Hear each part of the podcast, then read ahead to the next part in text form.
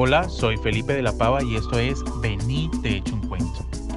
Hoy escucharemos la historia de El niño que nunca creció. Una historia de amor de, de un hijo hacia su madre. En la voz de Angélica de la Pava. No te puedes perder esta historia de amor espectacular. Acompáñame.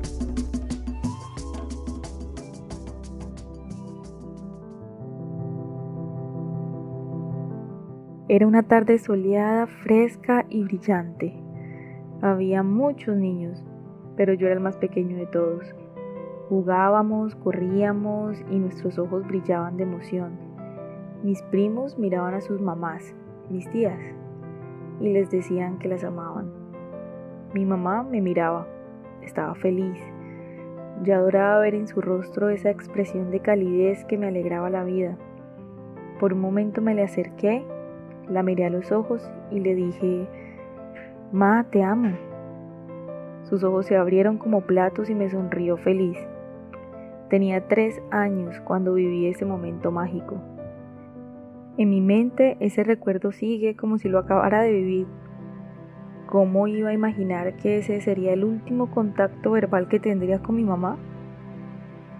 Bueno, eso es lo más lindo de la vida, que absolutamente todo en ella es inesperado. Ha pasado mucho tiempo desde aquella vez, pero mamá nunca, nunca se ha alejado de mí. Siempre y sin importar las circunstancias, ella está a mi lado. A lo lejos, escucho su voz diciéndome, mírame, Santi, a los ojos. Y siempre me trae a su realidad a esta realidad que no me gusta, pero la realidad a la que mamá pertenece.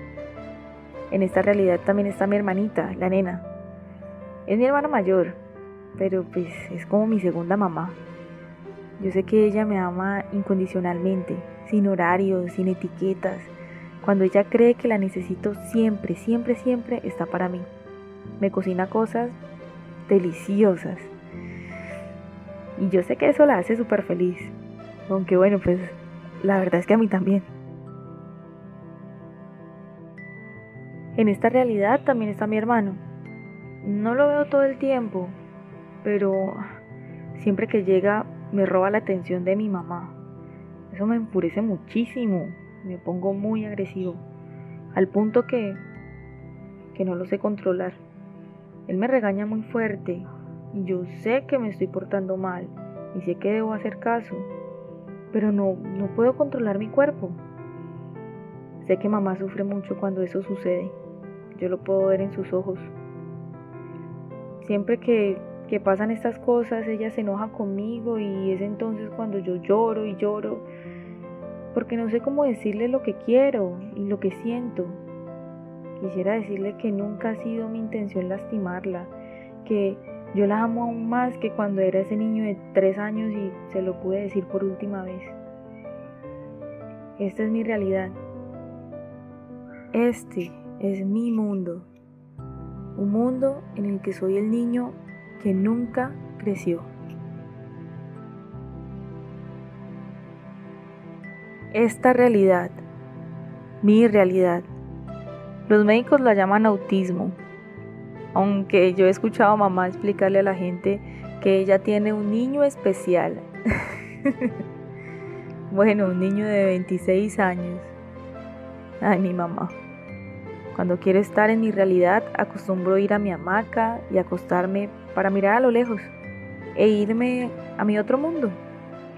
Ese mundo donde no está mamá, no está la nena, ni papá, ni mi hermano. La verdad es que aquí estoy solo, es como tener otra vida, con amigos y con enemigos. Acá no soy el bebé de mamá, acá debo valerme por mí. Y es cuando emerge el adulto que allá en casa todos quisieran ver. Me defiendo de ataques de quienes me sienten un intruso y lucho contra aquellos que quieren dañar mi círculo de amor. Mamá, papá, mi amada nena y mi hermano. Ellos son mi círculo de amor. lucho y lucho muy fuerte. Golpeo a todo aquel que quiera dañar a quienes amo, a todo aquel que pretenda alejarlos de mi universo. Pero pero hay ocasiones en que no lo logro. Hay momentos en los que es más fuerte que yo y por más que lo intento me vencen. Es entonces cuando lo siento, es, es un ser fuerte, me toma de los brazos, me lanza al piso, se me sienta encima para anularme. Yo trato de luchar con todas mis fuerzas, pero es mucho más fuerte que yo. Y lo peor es que a veces no es solo uno, a veces son dos.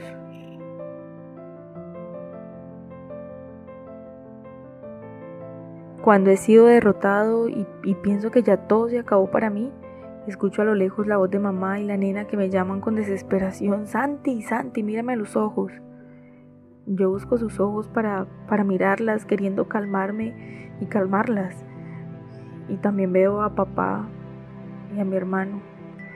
Me sujetan de los brazos y están sobre mí como tratando de dominarme por completo, no sé, todo todo es muy confuso, yo, yo no entiendo qué pasó. Solo sé que he vuelto a casa, pero ahora solo lloro y lloro mucho y grito muy fuerte. No sé qué pasó, quisiera entenderlo, quisiera entender por qué me hacen esto. Yo los estaba defendiendo. Todo es tan confuso en esos momentos. Pero entonces la nena me abraza y me calma.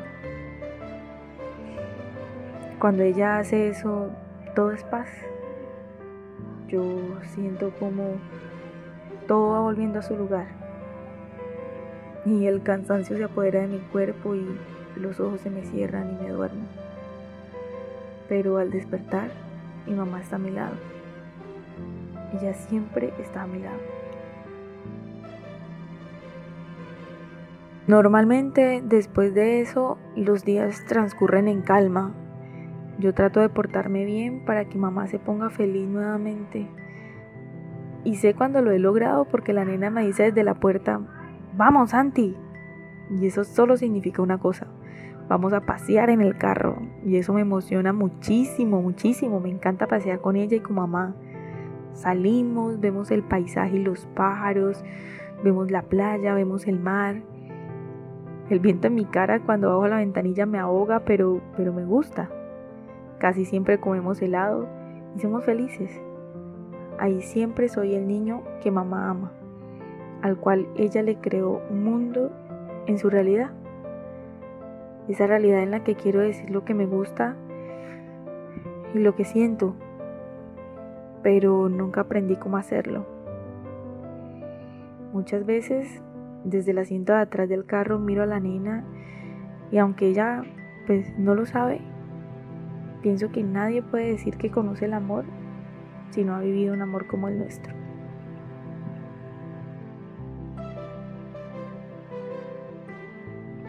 Casi siempre somos nosotros cinco nomás, aunque a veces somos un pocotón. Recuerdo que un día todos estaban agitados, caminaban de un lado a otro, llevaban cosas al carro, se reían, hablaban fuerte. Mamá y la nena estaban felices.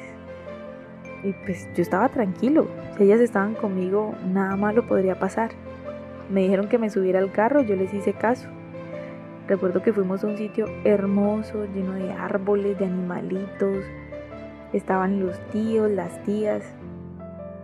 Las tías también me aman mucho. Ellas son amigas de mamá y, a mí me gusta que estén con ella, que la hacen reír. También había muchos primos. Yo no sé qué celebrábamos, pero, pero esa vez fuimos felices todos. Y me sentí como, no sé, me sentí muy cerca de ellos. Creo que, que me vieron como parte de este mundo por un momento. Me reí con ellos, me bañé en la piscina y, bueno, y saben una cosa, logré ver en mamá el brillo en sus ojos de cuando yo tenía tres años. Papá le decía a mamá, amor, él siempre será nuestro niño, estará a nuestro lado hasta que seamos viejitos, nunca nos va a dejar. Mamá le decía que, que sí, que Dios le había dado un bebé para siempre. De repente voltearon y me vieron allí en la puerta, no sé, se miraron extrañados, se, se preguntaron si de pronto yo los había escuchado. fue muy chistoso, los tres nos reímos a la vez. A veces, de alguna manera logro llegar a ellos, pero, pero eso es algo muy esporádico. Veo mi vida como a través de un espejo, donde todo lo que tengo es la realidad de mamá. Sin ella, no podría ser quien soy. Siempre seré el niño que nunca creció.